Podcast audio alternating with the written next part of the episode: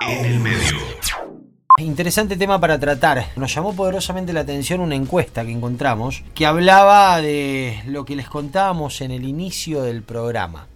El único recurso que no se puede estirar, que no se puede agrandar desde que comenzó la pandemia, que es justamente el recurso humano. La encuesta nacional la hizo la Sociedad Argentina de Terapia Intensiva y habla de lo complicados que están justamente con los médicos intensivistas en todo el territorio. De hecho, la encuesta incluye a muchas provincias y de hecho la encuesta tiene a la provincia de Santa Fe, que es donde nosotros estamos, como una de las más eh, participativas. Para hablar del tema, Andrés Peñalosa, presidente de la Sociedad de, Terapia Intensiva de Córdoba, él está en línea justamente para charlar en esta mañana de viernes. Andrés, ¿cómo estás? Buen día, Pablo Siribeni te saluda. Buen día, buen día. ¿Cómo les va? Que tengan buen día. Gracias por atendernos, muy amable de su parte. por em, favor. Andrés, la intención es poder desmenuzar, eh, desarrollar y profundizar un poco lo que marca esta encuesta que se hizo a nivel nacional por parte de SATI y que, y que muestra lo que, lo que verdaderamente sabemos desde un comienzo, aunque mucha gente haya perdido de vista, que es la importancia del recurso humano y la escasez del mismo, ¿no? Sin duda, sin duda. En, esta, en estos momentos de crisis, donde el recurso del, especialista en medicina crítica es clave, eh, se encuentra, se ve la herida como sangra. Pero en realidad no hace falta, la, la encuesta esta está muy bien, yo estoy plenamente de acuerdo con, las conclusiones. Yo creo que hay un problema que es mundial con la especialidad. No lo digo yo, está publicado en revistas de alto impacto de interés mundial, New England, Lancet y demás, y hace ya más de una década que se viene proyectando una disminución de la eh, convocatoria eh, por médicos a esta especialidad. Y esta, esta disminución se va proyectando eh, y la protección ya se hizo hace, como digo, ya más de una década y se ve reflejada principalmente en momentos de crisis. ¿Cuáles son? Cuando aparecen, por ejemplo, una pandemia. La última pandemia que tuvimos fue la de gripe A y ahí también se vio un poco en jaque el recurso humano crítico, pero la diferencia es que duró mucho menos, fue más rápida la resolución. Entonces nosotros hace mucho que venimos trabajando de distintas sociedades, asociaciones, entidades científicas, agrupaciones eh, de, distintas índoles. En primero hay que entender por qué eh, razón eh, la especialidad empieza a tener menor convocatoria. ¿Y cuál es esa razón? bueno, la primera, uno que también hace encuestas y que hace un testeo general, tristemente no tiene que ver con que la especialidad no sea linda o no sea agradable o no tenga quizás vocación todos coinciden, muchos especialistas, inclusive colegas de especialidades afines, coinciden que la especialidad todos quisieran hacerla. El problema radica básicamente en dos ejes principales que la mayoría coinciden y coincidimos en lo mismo. Lo que pasa es que muchos de nosotros que amamos nuestra especialidad y ya estamos como habituados, esto pasa, uno te, te acostumbras a que te traten bien y te acostumbras al maltrato, no al maltrato de alguien en particular, sino al maltrato del sistema del sistema, exactamente. Uno se acostumbra a ese maltrato y, y, uno se respalda en la vocación y lo que ama, pero de alguna manera estamos maltratados. Entonces, ese maltrato que nuestros colegas aspirantes a esta vocación lo ven, eh, dicen, no quiero esto para mi vida. Entonces, ¿qué, a qué me refiero con el maltrato? Me refiero a la alta, altísima carga horaria, altísima demanda de años de expertise. Esto no es una especialidad que uno lo pueda hacer a distancia. Esto lo tienen que hacer en la práctica. Yo no lo puedo explicar a nadie por teléfono ni por un Zoom cómo se maneja un respirador o cómo reanimar a un paciente o cómo intubarlo. Digamos, esto requiere muchos años y, el que y, explicar a una, a una persona y entrenarle en algo que si intubaste mal se muere y es tu responsabilidad y vas preso, es algo tan tan profundo que el que está al frente, a decir, decir, mira lo que yo estoy explicando, ¿no? Yo tengo que intubar un paciente fracaso en intubación, el paciente automáticamente se muere asfixiado y es mi responsabilidad, voy preso, pierdo la libertad, pierdo, todo. Por lo tanto, el nivel de expertise tiene que ser categórico. Yo no puedo permitirme ese lujo de no poder maniobrar una vía aérea. Estoy hablando solo un punto de, la medicina crítica. Y miren las consecuencias que pueden tener y que son lógicas, porque para eso, digamos, el especialista yo me pongo en lugar de familiar y yo también digo, bueno, puedo ir a, a mi familiar. Se murió por eso, te, te quiero muerto, no preso. Yo lo entiendo así. Entonces, el nivel de presión que nosotros tenemos para nuestro trabajo diario, porque esto de todos los días, intubar y, extubar, es un trabajo, es el ABC, digamos, de nuestra especialidad de la diaria, digamos, para decirte, y te puedo seguir diciendo 20 más, que no lo voy a decir porque son cuestiones más técnicas, que exponen a alta presión, mucha vulnerabilidad y después luego la falta de remuneración para tener una calidad de vida como a lo mejor otras especialidades sí la tienen, por decir podemos decir una, a lo largo del mundo, yo estuve en varios lugares por suerte y, están estratificados en algún en Boston, por ejemplo, en Harvard hay un score de, especialidades de mayor remuneración, por ejemplo, ¿no? Y la de mayor remuneración, traumatología. En, en Estados Unidos, eh, hay que ver en Argentina, yo no conozco si existe una estratificación de tipo, pero la medicina crítica está en una de las últimas.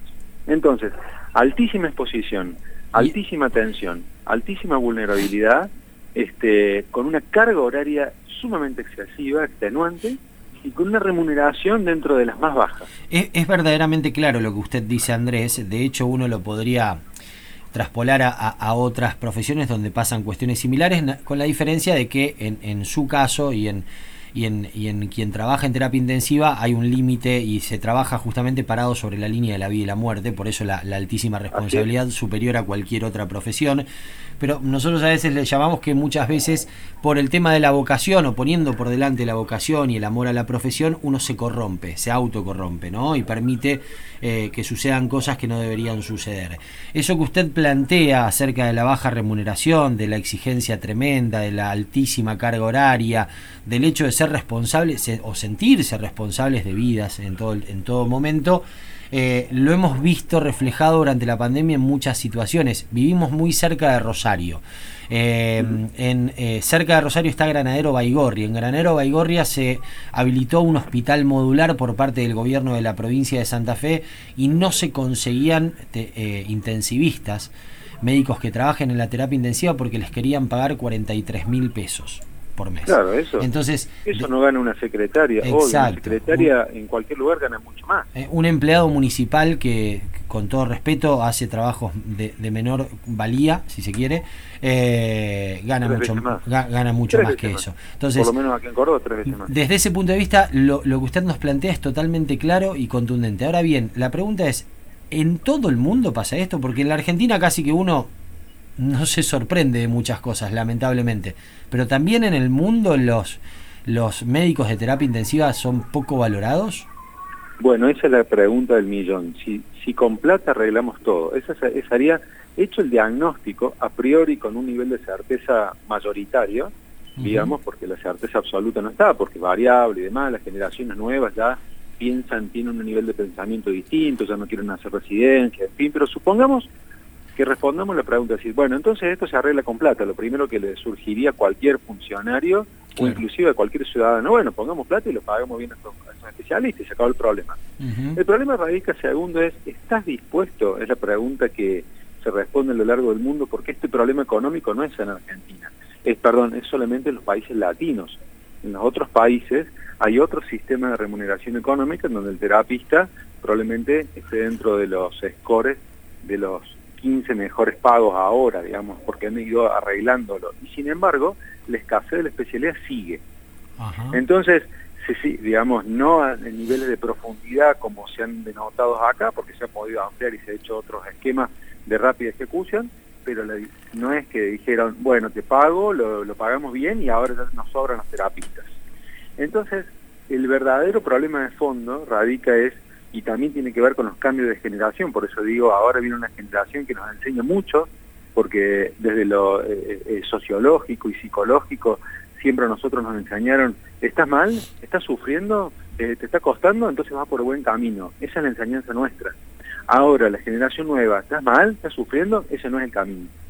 Entonces, para llegar a esta especialidad, ser especialista, hay que sacrificarse mucho, hay que sacrificar, sacrificar muchos tiempos, muchos años de su vida, de nuestras vidas, son entre 6 y 10 años para llegar a un nivel, porque acá no es solamente los 3 o 4 años de poder manejar una vía aérea, después tenemos los años de expertise para poder mantener la frialdad que se requiere, no frialdad con el paciente, la frialdad de tomar la decisión correcta. Eso es mucho más profundo. Yo no puedo tomar una decisión influenciada por una emoción porque me involucro con la, con la, decisión y, genero decisiones incorrectas. Entonces yo tengo un paciente que de pronto se, uno se le plantea por la cabeza que puede ser un familiar de uno lo que le esté pasando y ya perdiste la objetividad. Entonces, esto pasa a menudo y requiere un entrenamiento. Toda esta cuestión del sacrificio, de, de, ceder, de ceder años de entrenamiento, de decir años de sacrificio para especializarse, fines de semana, familia, etcétera, etcétera, ya las generaciones nuevas no están dispuestos ni a ningún precio sacrificar la satisfacción personal. Y esto ya tiene que ver con una cuestión sociológica, psicológica, lo hemos hablado con, en otros ámbitos, lo seguimos trabajando, cómo enfrentamos entonces las próximas décadas, si la juventud que sigue, que son los que nos tienen que reemplazar a nosotros, cómo convencemos sobre reflotar la verdadera vocación, porque existe, a la gente le gusta, a los médicos nos gusta el intensivismo. Cuando yo doy actividades, a mí me convocan por suerte, y, gracias, y agradezco enormemente que me convoquen en muchos lugares para, para dar charlas, para conversatorios, para simposios, ateneos. Eso a mí me apasiona pero bueno, uno quiere incentivar a los demás y los jóvenes participan, pero dicen, no, gracias, yo esa vida no, yo no estoy dispuesto a sacrificar. ¿Cuánto, doctor, cuántos, em, cuántos años de formación académica llevas llegar a ser eh, un, médico de terapia intensiva? La especialidad y demás. Recién hablaba entre 6 y 10 años, pero bueno, no sé si eso incluía la experiencia después en el trabajo. Claro un terapista después de recibirse de médico, que son seis años, en el mejor de los casos si no tuvo ningún atraso, tiene que pasar un año por una especialidad básica y luego son tres años para acceder al título de especialista. Eso sería diez, años de estudio. Claro. Ahora, luego, toda la maduración de la, de la, de la, del especialista para dirigir el caso crítico. Una cosa es yo voy a una guardia y estoy preparado para atender al paciente. Bueno, pero ¿quién dirige la decisión? El jefe o un coordinador. Ese coordinador demora 10, 15 años. ¿Por qué? Porque se requiere la, la cordura, la frialdad la experiencia de que no todos los escritos funcionan. ¿Sí? Hay niveles de evidencia, que son otra medicina aparte que requiere otros años. Yo puedo decir, la estructura del edificio es así, así, así, sí, bueno, pero para ahora vamos por países y por zona. Acá hay zona de sismo, acá hay zona de esta. Bueno, esa expertise de elegir la estructura apropiada requiere otros años más. Entonces el médico puede ir y trabajar como obrero, digamos, de una terapia intensiva, pero alguien lo dirige. Esa directiva tan, es tan escasa como la otra. Entonces, como verán, esto requiere, de, luego de recibido, entre cuatro y cinco años por lo menos para tener el título de especialista que nos permite resolver vías aéreas, que nos permite, y otros cuatro o cinco años más para poder coordinar, dirigir la conducción del paciente crítico. Y, entonces, eh, eh, desde su punto de vista y con su experiencia y conociendo la profesión, ¿cuál podría ser la solución si usted tiene que plantear algo? Porque antes hablábamos, lo económico de última no sería un problema, si aparecería el dinero se resolvería.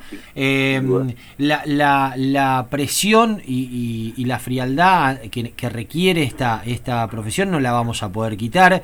La formación académica tal vez no la podamos modificar en cuanto a cantidad de años y demás, porque seguramente es necesaria. ¿Qué es lo que deberíamos hacer o qué entiende usted que se podría hacer para lograr que estudiantes de medicina se aboquen o se vuelquen un poco más a, esta, a esta especialidad? Bueno, esa, esa pregunta, por supuesto, se imaginarán que le hemos trabajado muchísimo en distintos ámbitos y mesas también. Lo, primero, lo primero que debe suceder es que se incluya la, eh, la materia como medicina crítica en el pregrado, cosa que hoy ah, no existe. Por lo tanto, hoy el estudiante, el egresado de medicina, no conoce de qué se trata la terapia intensiva o la medicina crítica. Por lo tanto, gran parte o potencialmente un grupo de estudiantes que podrían acceder a la especialidad no lo hacen por desconocimiento. Entonces no se puede reflotar la vocación, porque todo surge ahí en definitiva, un poco surge ahí. Luego, eh, obviamente descartando una atención de la dificultad y el problema económico, que eso descartado que debe ocurrir, debiera existir una especie de comisión de contralor que proteja al terapista. Me refiero a la especialidad, una especie de, de, quién cuida a quién. Porque nosotros cuidamos al paciente, que nosotros cuidamos la institución y a nosotros quién nos cuida. Sí, sí. Nos cuida de qué cosas, de que nos enfermemos, de que estemos eh, eh, en el sentido, digamos, orientados en alguna calidad de vida, con una metodología de vida que sea acorde a lo lógico, digamos. Esto se ha trabajado en otras partes del mundo y ha logrado tener alguna repercusión. Por ejemplo, han estado trabajando con, con muchas eh, eh, cuestiones de terapias eh, avanzadas tecnológicamente, en donde hay uno o dos terapistas que coordinan prácticamente todo, y después hay varios especialidades afines, por ejemplo, bastante para eso el sistema como se está trabajando en pandemia. Pero lo que quiero decir, algo también parecido cuando decimos quién cuida a quién, hay otro eslabón muy importante y cuando hablamos de la comisión de control no solamente me refiero a que cuida al terapista, sino que nosotros una vez que aprendemos las cosas, y esto también es duro de decir, pero de decirlo, uno aprende las cosas, estamos formados y vamos a un lugar y decimos no tenemos con qué darle al paciente lo que hemos aprendido. Esto en la pandemia se agudizó. Y eso es muy grave para nosotros porque nos sentimos con una gran frustración porque sentimos que para qué me forme con tanto claro. si no le puedo dar al paciente. Justamente cuando usted hablaba recién yo imaginaba que cuando usted decía quién cuida al terapista y me, me imaginaba en dos aspectos puntuales, uno el psicológico y otro el legal. Claro, claro, porque es mi responsabilidad que el paciente lo intube bien. Bueno, vamos a las terapias de, toda la Argentina, vamos a terapia de toda la Argentina, hagamos relevamiento, inspeccionemos. ¿Cuántas tienen sed de cricotirotomía? Que es el, procedimiento de urgencia cuando la, el sed de vía aérea fracasa. Le puedo decir que son muy pocas. ¿Por qué? Porque es carísimo, sale 5 mil dólares quizás. Entonces, mayormente lo usamos bastante poco, pero si surge una urgencia, ese es el procedimiento, por ejemplo. Y así puedo seguir avanzando en muchas otras cosas. Es decir, ahora en la pandemia tuvimos algunas escaseces, todos lo sabemos a lo largo del país, si no faltó oxígeno en algún momento, en algún momento faltó alguna droga de sedación, o inclusive, digamos, casi, digamos, tuvimos que pensar que podría venir una catástrofe y quizás poder usar un respirador con más de un paciente. ¿Sí? Estas situaciones son responsabilidades nuestras, en definitiva, de qué le hacemos al paciente. Y el familiar va a decir, bueno, lo así yo te mato. Yo estuve un año de vacaciones, estuve en, Brasil, y una familiar se desmayó. Yo la atendí. Yo dije, qué tranquilo, soy terapista acá, allá. Y vino el hijo y me dijo, no se salva mi madre y vos no devolves más a tu país, vas preso. Y yo decía, ¿en qué me metí? ¿Para qué uno quiere hacer el bien y termina en una presión? Bueno, en fin, digamos, las cosas, estamos expuestos a esto. Si no tenemos los recursos, trabajamos de una manera para que no nos hemos formado y la responsabilidad sigue siendo nuestra. ¿Quién nos controla? ¿Quién nos cuida? No digo tanto de los hospitales públicos quizás, pero hay muchas instituciones privadas del país y públicas quizás también, que por cuestiones de cuidar el recurso económico escasean ciertos elementos que no deberíamos permitirlo. Pero ¿qué pasa? También está la necesidad de trabajar. Entonces, quizás tenés una persona que no está muy bien formada, no tiene título de especialista, está en el interior, en alguna clínica, no sé, o, o, institución de la que fuera, y también está expuesta. Todo esto a nosotros nos afecta mucho. Entonces, decir, bueno, vamos a trabajar de esta manera, ordenadamente con estos protocolos, protocolos nacionales, con estos recursos, de esta manera, con esta remuneración y esta carga horaria. Y con una guardia semanal o con dos guardias semanales de 12 horas, turnos de 12 horas, turnos de 8 horas, no turnos de 24 horas. Si yo tengo que trabajar 24, si cualquiera de nosotros trabaja más, ustedes saben bien, eh, yo soy docente además universitario. Cuando uno dice a, eh, planifica actividades académicas, dice que a partir de los 30 minutos, 45 minutos, y hoy ya se está hablando que a partir del minuto 20 se pierde, la, pierde la atención. ¿sí? Imagínense 24 horas un terapista tomando decisiones. A veces no están las 24 horas, pero por lo menos 8 estás tomando decisiones, por lo menos. A veces no puedes ir al baño, a veces no puedes comer, a veces estás con hambre, a veces estás con sueño. ¿Cómo sale eso? digamos, cómo sale, nos sale a nosotros la situación de, de, desigualdad con la que nos sentimos. Entonces, eh, planificar cargas horarias y turnos de ocho horas con eh, una posibilidad de tener un descanso apropiado, bueno, algunas terapias de, entiendo, San Luis, tengo algunos colegas ahí, que han trabajado bastante en esto y han logrado tener una mayor afinidad y fíjense, no les ha pagado mucho más. Lo que han hecho es turnos de 12 horas, le dan una semana libre al mes y, eh, y después tienen las vacaciones, por supuesto, propias. Bueno, además de darle casa, bueno, algunas cuestiones este, que también eh, condecoran al, a la especialidad. Pero ya bajar la carga horaria, mejorar la remuneración y decir una semana me pongo en, off y apagar el teléfono, cosa que yo no lo he podido hacer hace años ya, digamos, eh, ya a uno le cambia la, vida, digamos, verdaderamente, y eso ya podría ser una especialidad un poco más este aceptable, digamos, y, y, tentadora, no desde la vocación solamente, sino porque uno empieza a ver, a nosotros nos ven, los que van a, cuando uno vos vas a comprar un auto, pregunta, che, ¿qué tal ese auto? Digamos, pregunta a quién, a los que lo usaron o al, al que lo fabrica. Y si vos venís y me preguntás a mí, yo te digo cómo es mi vida. Y si vos venís a trabajar conmigo, decir, no, hermano, ¿para qué? Si hago otra especialidad, la hago a distancia. Hago dermatología, la hago a distancia, o hago endocrino, la hago a distancia y, bueno, y viajo y, y facturo quizás lo mismo más.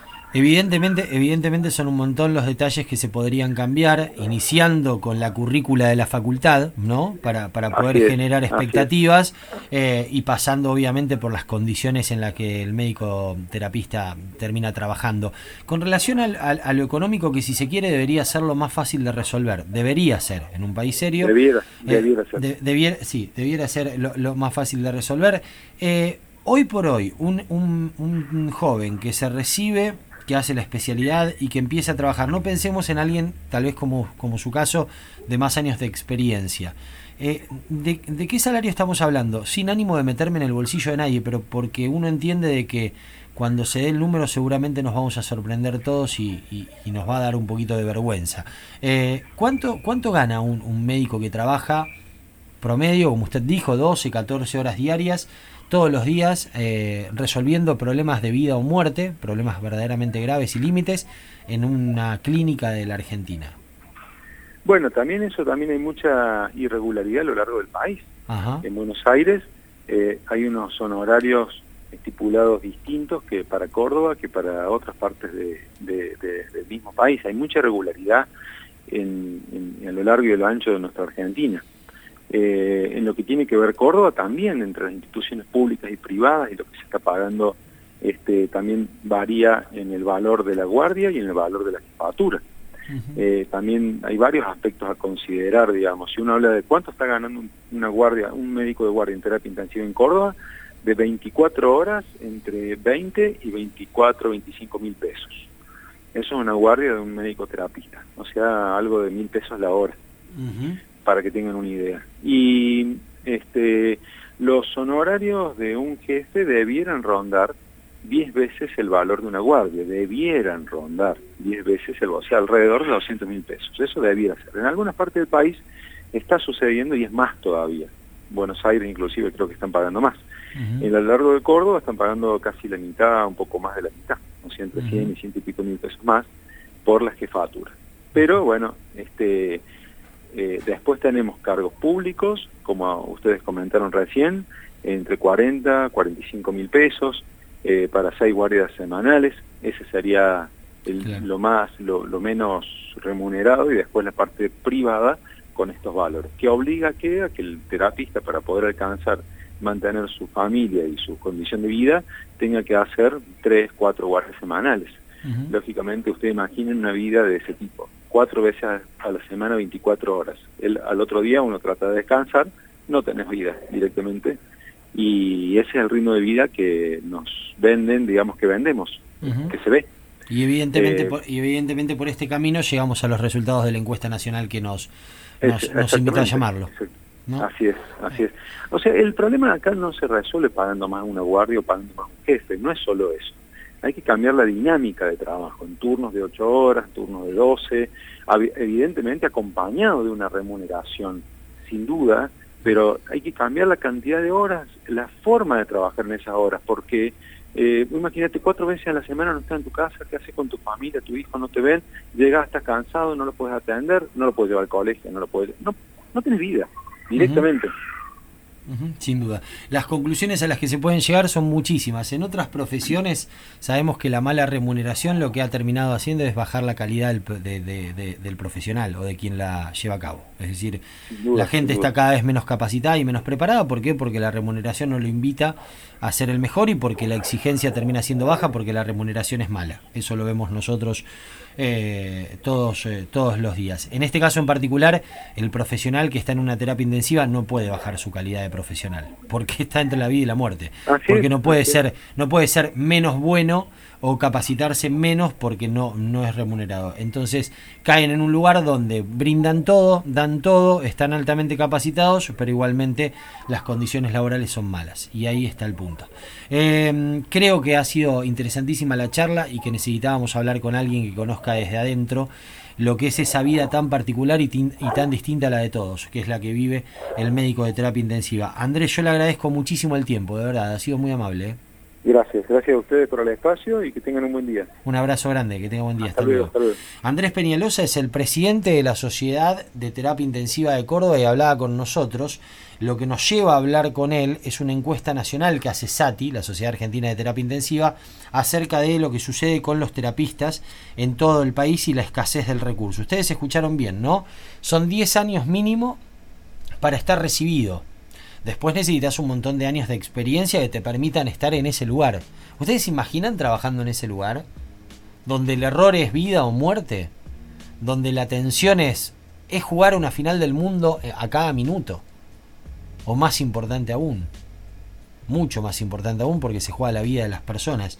Bueno, lo que marca es que hay una escasez de intensivistas tremenda de las provincias encuestadas, que fueron la gran mayoría del país, el 48.8% no tiene residentes, el 24% de las provincias, el 24% no tiene médicos intensivistas en su plantel. Estamos hablando del 24% de las clínicas encuestadas de todas esas provincias. El 77% tiene médicos mayores de 50 años como parte de su plantel, el 57% tuvo reducción de su carga horaria por una resolución del Ministerio de Trabajo y el 50.4% tuvo renuncia de sus médicos.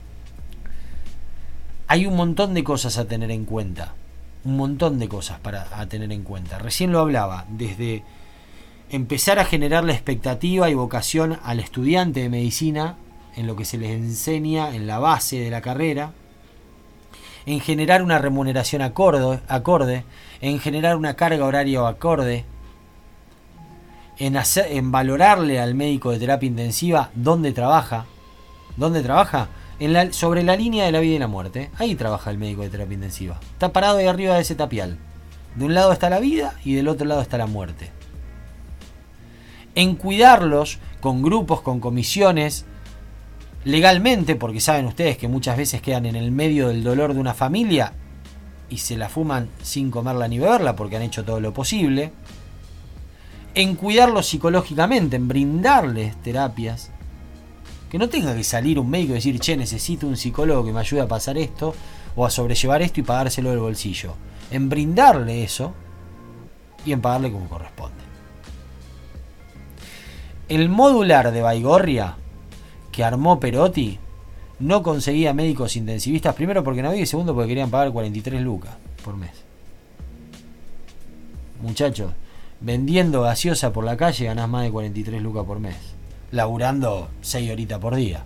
Forma parte, ¿no? De todo lo malo que sucede en la Argentina. Pasa en otras profesiones. Oh, si lo sabremos. Todo el tiempo.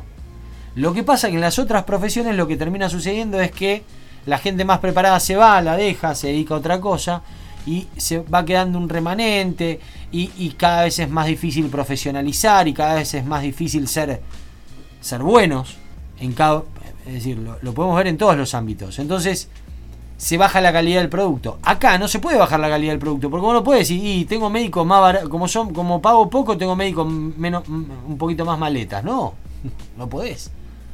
Es un lugar donde no se puede, no te permiten. Entonces la excelencia profesional está, pero todo lo otro no acompaña.